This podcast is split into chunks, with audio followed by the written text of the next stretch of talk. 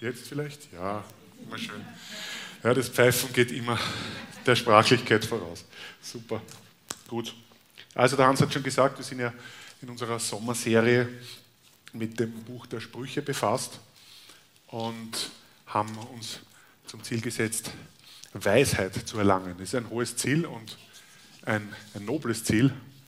Und das heutige Thema lautet, wie wir gehört haben, Weisheit in Freundschaften. Bevor ich darauf eingehen möchte, ist es mir wichtig, noch einmal auf einige Prinzipien aus dem Buch der Sprüche hinzuweisen. Wir haben das zum Teil schon gehört von, von ähm, den Predigern, die vor mir dran waren in dieser Serie. Aber mir ist es sehr wichtig, noch manche Dinge zu betonen und ihr werdet sehen, dass es sich dann am Ende äh, zu einem Ganzen fügt, hoffentlich, wenn ihr meinen Gedanken und Vorbereitungen folgen könnt. Wir haben schon gehört, dass es bei der biblischen Weisheit nicht um die Frage geht, dass man wahnsinnig intelligent, wahnsinnig gebildet und obergescheit äh, werden soll, sondern dass Weisheit im biblischen, im hebräischen Verständnis auch für die, Logik oder für das Ziel steht, gottgefällig mit Gott in einer Beziehung zu stehen, mit ihm verbunden zu sein und auch ein unpopuläres Wort vielleicht gehorsam zu sein dem gegenüber, was Gott als gut als heilsam, als fruchtbar bezeichnet.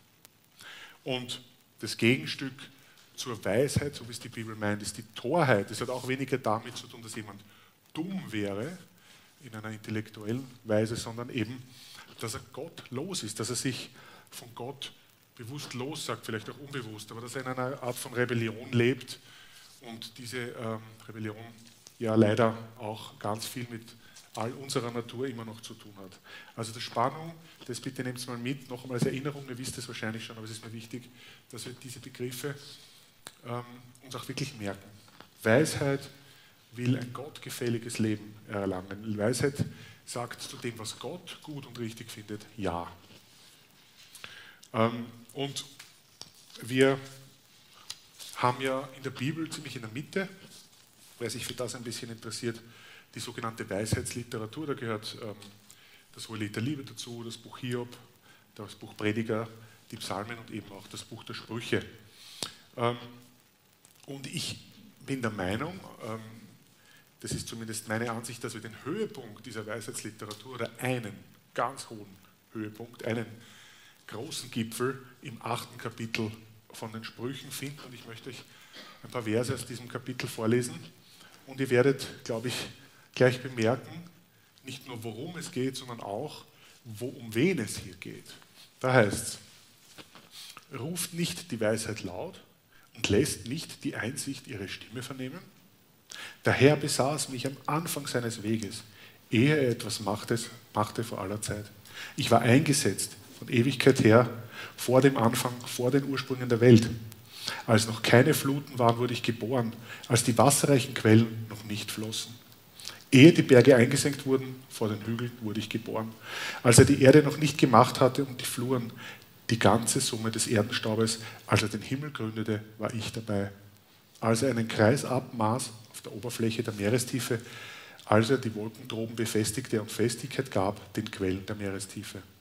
Als er dem Meer seine Schranke setzte, damit die Wasser seinen Befehl nicht überschritten, als er den Grund der Erde legte, da war ich Werkmeister bei ihm war Tag für Tag seine Wonne und freute mich vor seinem Angesicht.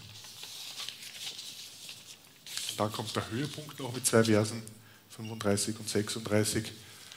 Da heißt es, und wer mich findet, hier spricht die Weisheit, der findet das Leben. Und an einem solchen Menschen hat der Herr, hat Gott gefallen. Wer mich aber verachtet, der zerstört sein Leben. Wer mich hasst, der liebt den Tod. Ich glaube, deutlicher geht es nicht, von wem hier eigentlich die Rede ist. Das ganze achte Kapitel in den Sprüchen stellt die zweite Person des dreieinigen Gottes dar. Jesus Christus vor seiner Menschwerdung. Er ist die personifizierte Weisheit. Er ist Weisheit in Person. Alles, was er tut, das sehen wir später dann auf seinem Leben auf der Erde, ist Gott gefällig, ist heilig, ist rein. Er hat nie einen Fehler gemacht und er hat den Willen des Vaters getan. Er war ein vollkommener Mensch und er war damit auch ein vollkommenes Vorbild für uns. Ich habe euch ein Bild mitgebracht, auch sehr berühmt. Und da sehen wir das, wenn wir ein bisschen in die Details reinschauen. Wir sehen auf der linken Seite Adam, das Fresko heißt die Erschaffung Adams. Wir sehen Gott, den Vater, wie er sozusagen seinen, sein Leben einhaucht in den ersten Menschen. Aber was spannend ist an diesem Gemälde, was man vielleicht übersieht, rund um Gott hinten in dieser Schale sind Engel, aber Gott umarmt hier jemanden. Und auf diesem Fresko ist es zwar wie eine Frau dargestellt, ist es eine Frau, das ist aus griechischem Verständnis die Weisheit, aber wir dürfen nur aufgrund des Zeugnisses von der Bibel wissen, das ist Christus. Gott umarmt hier die Weisheit, er umarmt hier seinen Sohn. Und das finde ich ganz, ganz spannend. Und diese Beobachtung würde ich euch bitten, haltet jetzt noch ein bisschen jetzt im Hinterkopf. Jesus Christus ist Weisheit, ist Gottesfurcht, ist heiliges Leben in Person. Und jetzt werden wir uns dem Thema Freundschaft und Weisheit für Freundschaften zuwenden. Wir alle wissen, menschliche Beziehungen sind komplex. Ganz grundsätzlich. Jeder von uns bringt seine kulturelle Prägung mit, seine Vorlieben, seine Weltanschauung, seine Biografie, auch seine Verletzungen und in einer gebrochenen Welt, in der noch lange nicht alles in Ordnung ist, natürlich auch seine Mängel, seinen Egoismus, seine Sünden, wie die Bibel das immer wieder nennt. Und genau in diese Wirklichkeit hinein aber richtet sich Gottes Wort ganz grundsätzlich. Er will Mangelhaftes und Zerstörerisches in unserem Leben aufzeigen. Nicht um uns zu demütigen, sondern um uns Heilsames und Funktionierendes anzubieten. Er möchte unser aller gebrochenes Leben wieder dorthin zurückführen, wo es heil und ganz, wo es eines Tages auch ewig vor seiner, mit seiner Person in Gemeinschaft mit ihm existieren kann. Es geht im Grunde genommen in unserem Leben immer nur um Beziehungen. Es geht immer nur um die Beziehung Gott-Mensch und Mensch-Mensch. Und wenn wir Beziehungen ganz allgemein anschauen, dann sind sie ähm, immer oder sehr oft sind sie Beziehungen beidseitig. Sie bringen beiden beteiligten Partnern etwas. Das kann ökonomisch sein, das kann sozial sein, das kann emotional sein. Und das ist auch nicht grundsätzlich falsch. Denken wir zum Beispiel an unsere Arbeitsplätze. Ich muss mit meinem Arbeitgeber keine innige Freundschaftsbeziehung haben. Beide Seiten haben was davon. Der Arbeitgeber hoffentlich von meiner Leistung, von meinem Können und ich bekomme dafür meinen Lohn. Die Grundlage solcher Beziehungen allerdings ist, wenn man so will, das gemeinsame Projekt. Aber Projekt weg, Beziehung weg. Wenn wir solche Beziehungen mit Freundschaft, mit wahrer Freundschaft verwechseln, kann das durchaus auch mal sehr schmerzhaft sein. Und man muss auch dazu sagen, wir alle können auch berechnend, eigennützig, oberflächlich und damit letztlich missbräuchlich sein, bewusst oder unbewusst. In Sprüchen 19, Vers 4 steht, Besitz vermehrt die Zahl der Freunde, doch vom Armen trennt sich der Freund. Sehr weise, 3000 Jahre alt und wir sehen natürlich auf den ersten Blick, dass das mit wahrer Freundschaft nichts zu tun hat. Das ist ganz klar, in dem Moment, wo du berühmt, schön und reich bist, werden viele Leute um dich herum kreisen wie kleine Monde, wie kleine Trabanten, aber die werden natürlich in dem Moment, wo du nicht mehr ganz oben bist, auch schnell wieder wegfliegen aus deiner Umlaufbahn. Aber ein wahrer Freund ist nicht so sehr an deinem Nutzen für ihn oder an dem gemeinsamen Projekt interessiert, sondern an dir als Person. Und echte Freundschaft zu bauen, das muss man auch zur Kenntnis nehmen, ist etwas, was man pflegen muss und was natürlich auch eine Zeit, eine Ressourcenfrage ist. Und so gesehen kann man natürlich nicht viele Freunde haben. Aber umso wertvoller sind die wenigen, die man sich auch wirklich, denke ich, darf man sagen, erarbeitet. Aber was ganz wichtig ist, bei dieser Beobachtung zu sehen, ist, dass am Anfang einer Freundschaft eine Bereitschaft stehen muss, nämlich die Bereitschaft, sich zu öffnen und die Bereitschaft, ehrlich zu sein. Denn ohne dem wird eine Bekanntschaft nie zu einer Freundschaft werden in Vers 17, 17 in den Sprüchen steht das Gegenstück zu dem vorgelesenen. Ein Freund steht immer zu dir. Ein wahrer Bruder ist er in der Not. Das ist Freundschaft, wie wir sie uns, glaube ich, alle wünschen. Und ich glaube, das ist auch Freundschaft, wie Gott sie uns wünscht. Und wir dürfen bei all den Beispielen, die wir heute noch hören, immer die Parallele ziehen zu Jesus. Er hat all diese Dinge ähm, zur Vollendung gebracht. Was hat jetzt Gott mit Freundschaften für uns im Sinn? Warum ist es Gott wichtig, dass wir auch untereinander gesunde Beziehungen bauen, pflegen, dass wir auch, wenn einmal was schief geht, wieder zurückfinden zueinander? Wahre Freundschaft, denke ich, kann man sagen, hat den Mut, Unangenehmes anzusprechen und hat das Ziel, den anderen weiterzubringen. Eigentlich im Idealfall uneigennützig, nicht berechnend, ohne Hintergedanken. Wahre Freundschaft kennt Licht und Schatten, kennt gute und schlechte Zeiten. Sprüche 27,5, wirklich ein tolles Buch, ich kann es euch empfehlen, es immer wieder zu lesen. Da heißt es, besser ein offener Tadel als Liebe, die ängstlich schweigt. Treu gemeint sind die Schläge von dem, der dich liebt, doch reichlich die Küsse des Hassers. Sehr interessante Formulierung. Treue Schläge klingt am ersten Blick wie ein Widerspruch. Aber hier kommt wieder die Jesusart ins Spiel. Denken wir dran, wie Jesus mit seinen Jüngern umgegangen ist. Denken wir auch heute dran, wenn wir seine Worte lesen, wie der Hans auch gesagt hat, da zwickt es manchmal, da liest man was und plötzlich merkt, das passt mir so nicht. So mag ich das nicht lesen. Aber wenn wir uns die gesamte Offenbarung anschauen von Jesus, wenn wir schauen, was er gelehrt hat, dann sehen wir ein durchaus schonungsloses Aufzeigen von dem, was uns kaputt macht.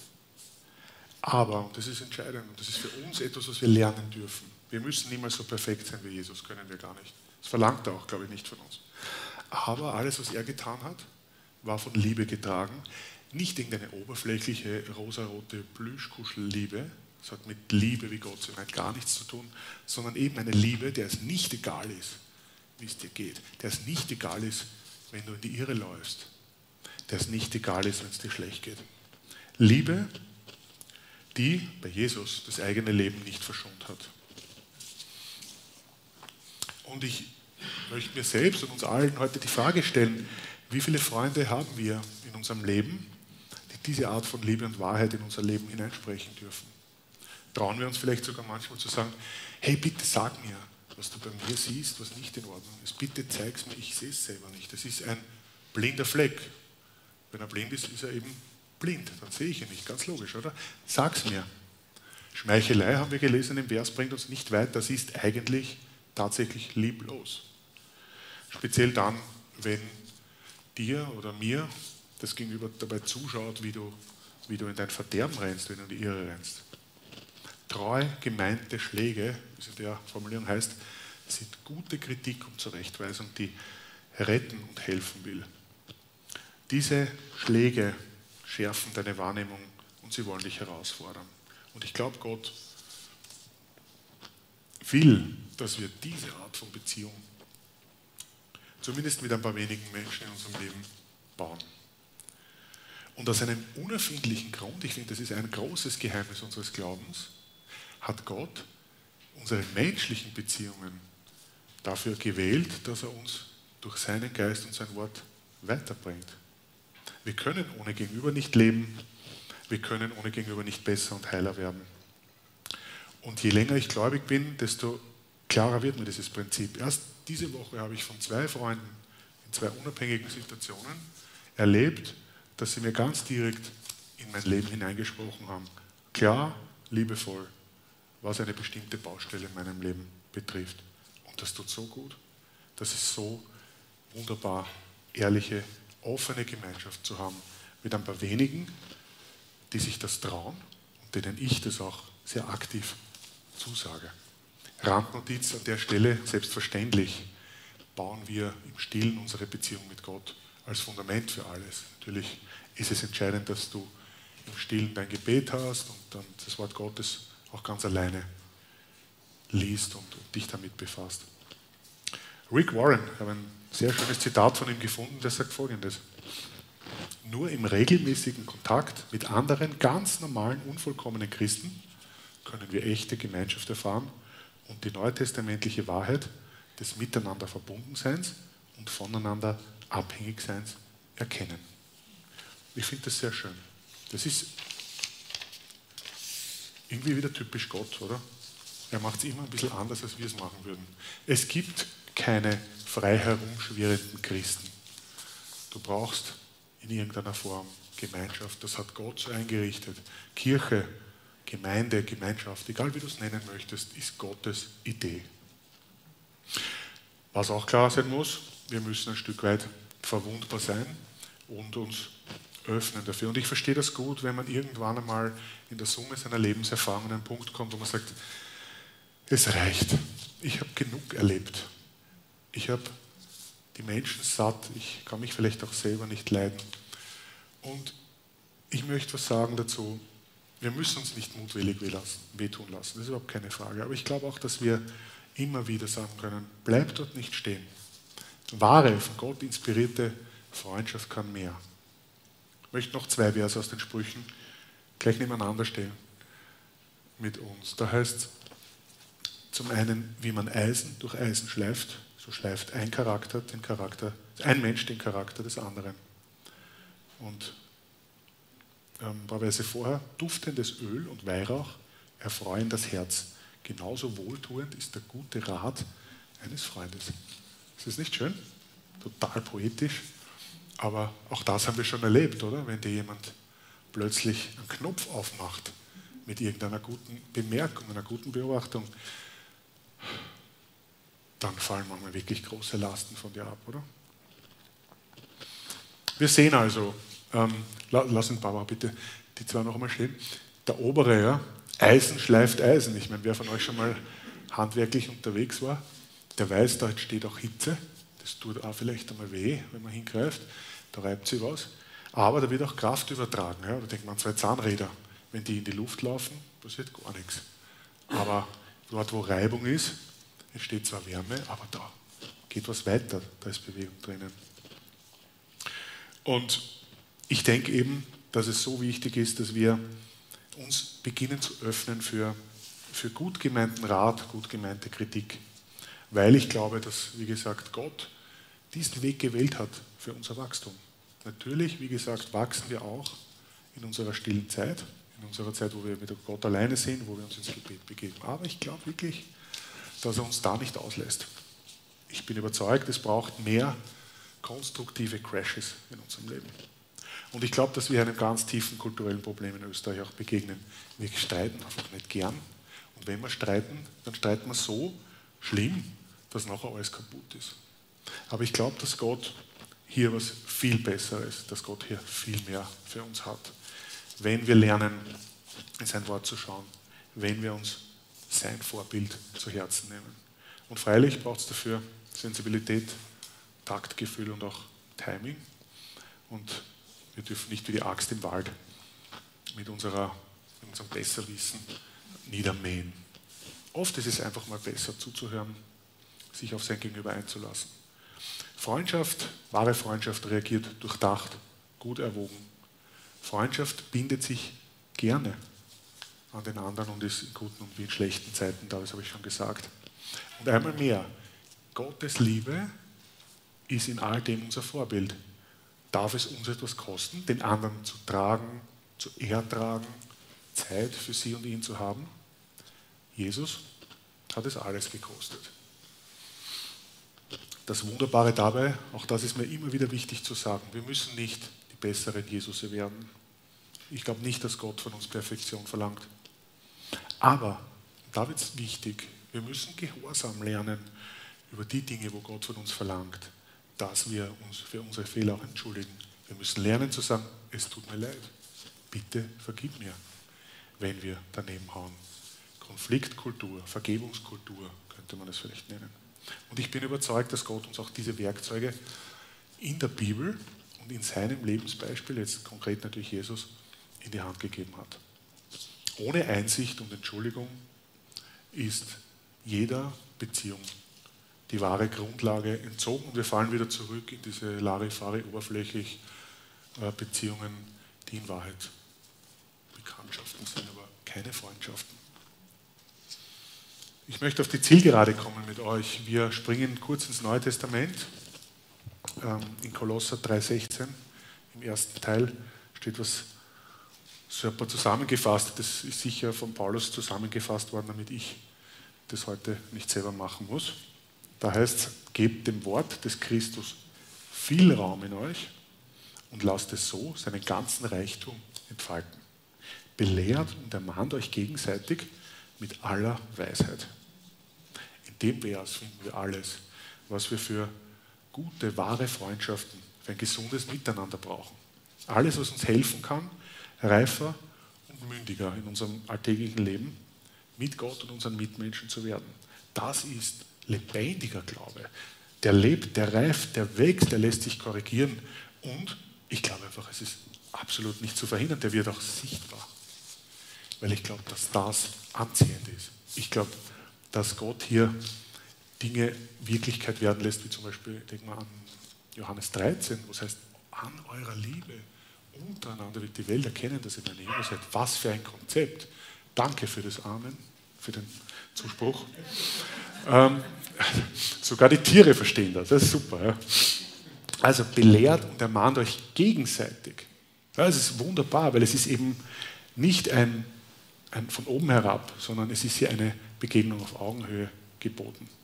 Es betont das Prinzip, dass wir gemeinsam am Weg sind, dass wir einander helfen sollen, dass wir einander helfen dürfen. Und wie gesagt, noch einmal, vielleicht muss ich das zulassen, ich muss mich darauf einlassen. Aber ich verspreche euch, na, ich verspreche es nicht, eigentlich verspricht es Gott, dass hier Frucht, schöne Frucht wachsen lässt.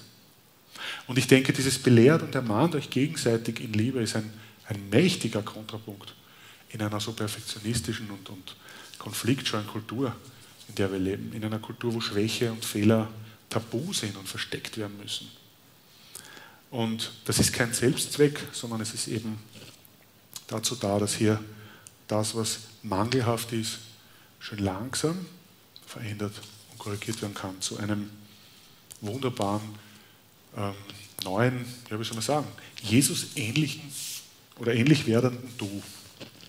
Am Ende des Verses, und hier schließt sich endlich der Kreis, ich habe ganz lange darauf gewartet, was ich mit der langen Einführung wollte, ähm, zur Weisheit als Orientierungshilfe, was wir denn anstreben.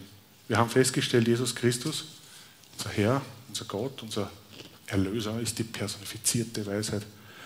Und wenn du fragst in deinem Leben, was Weisheit ist, dann schau dir das Leben und das Wesen von Jesus an. Wir haben in ihm das bleibende Vorbild für unser Leben. Wir haben in ihm ein ewiges Licht.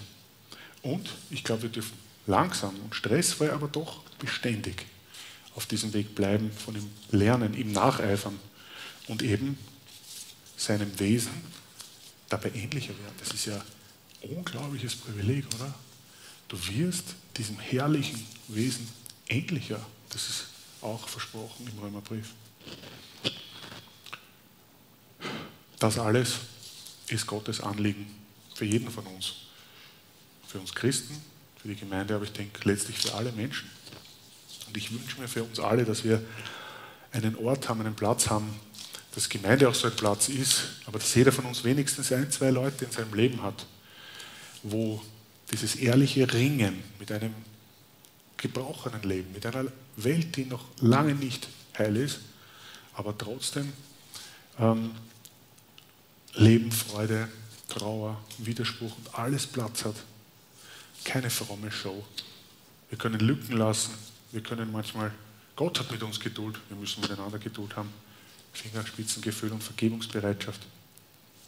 Ich wiederhole mich gerne an der Stelle noch einmal, aber wir müssen gehorsam sein. Wir müssen uns öffnen.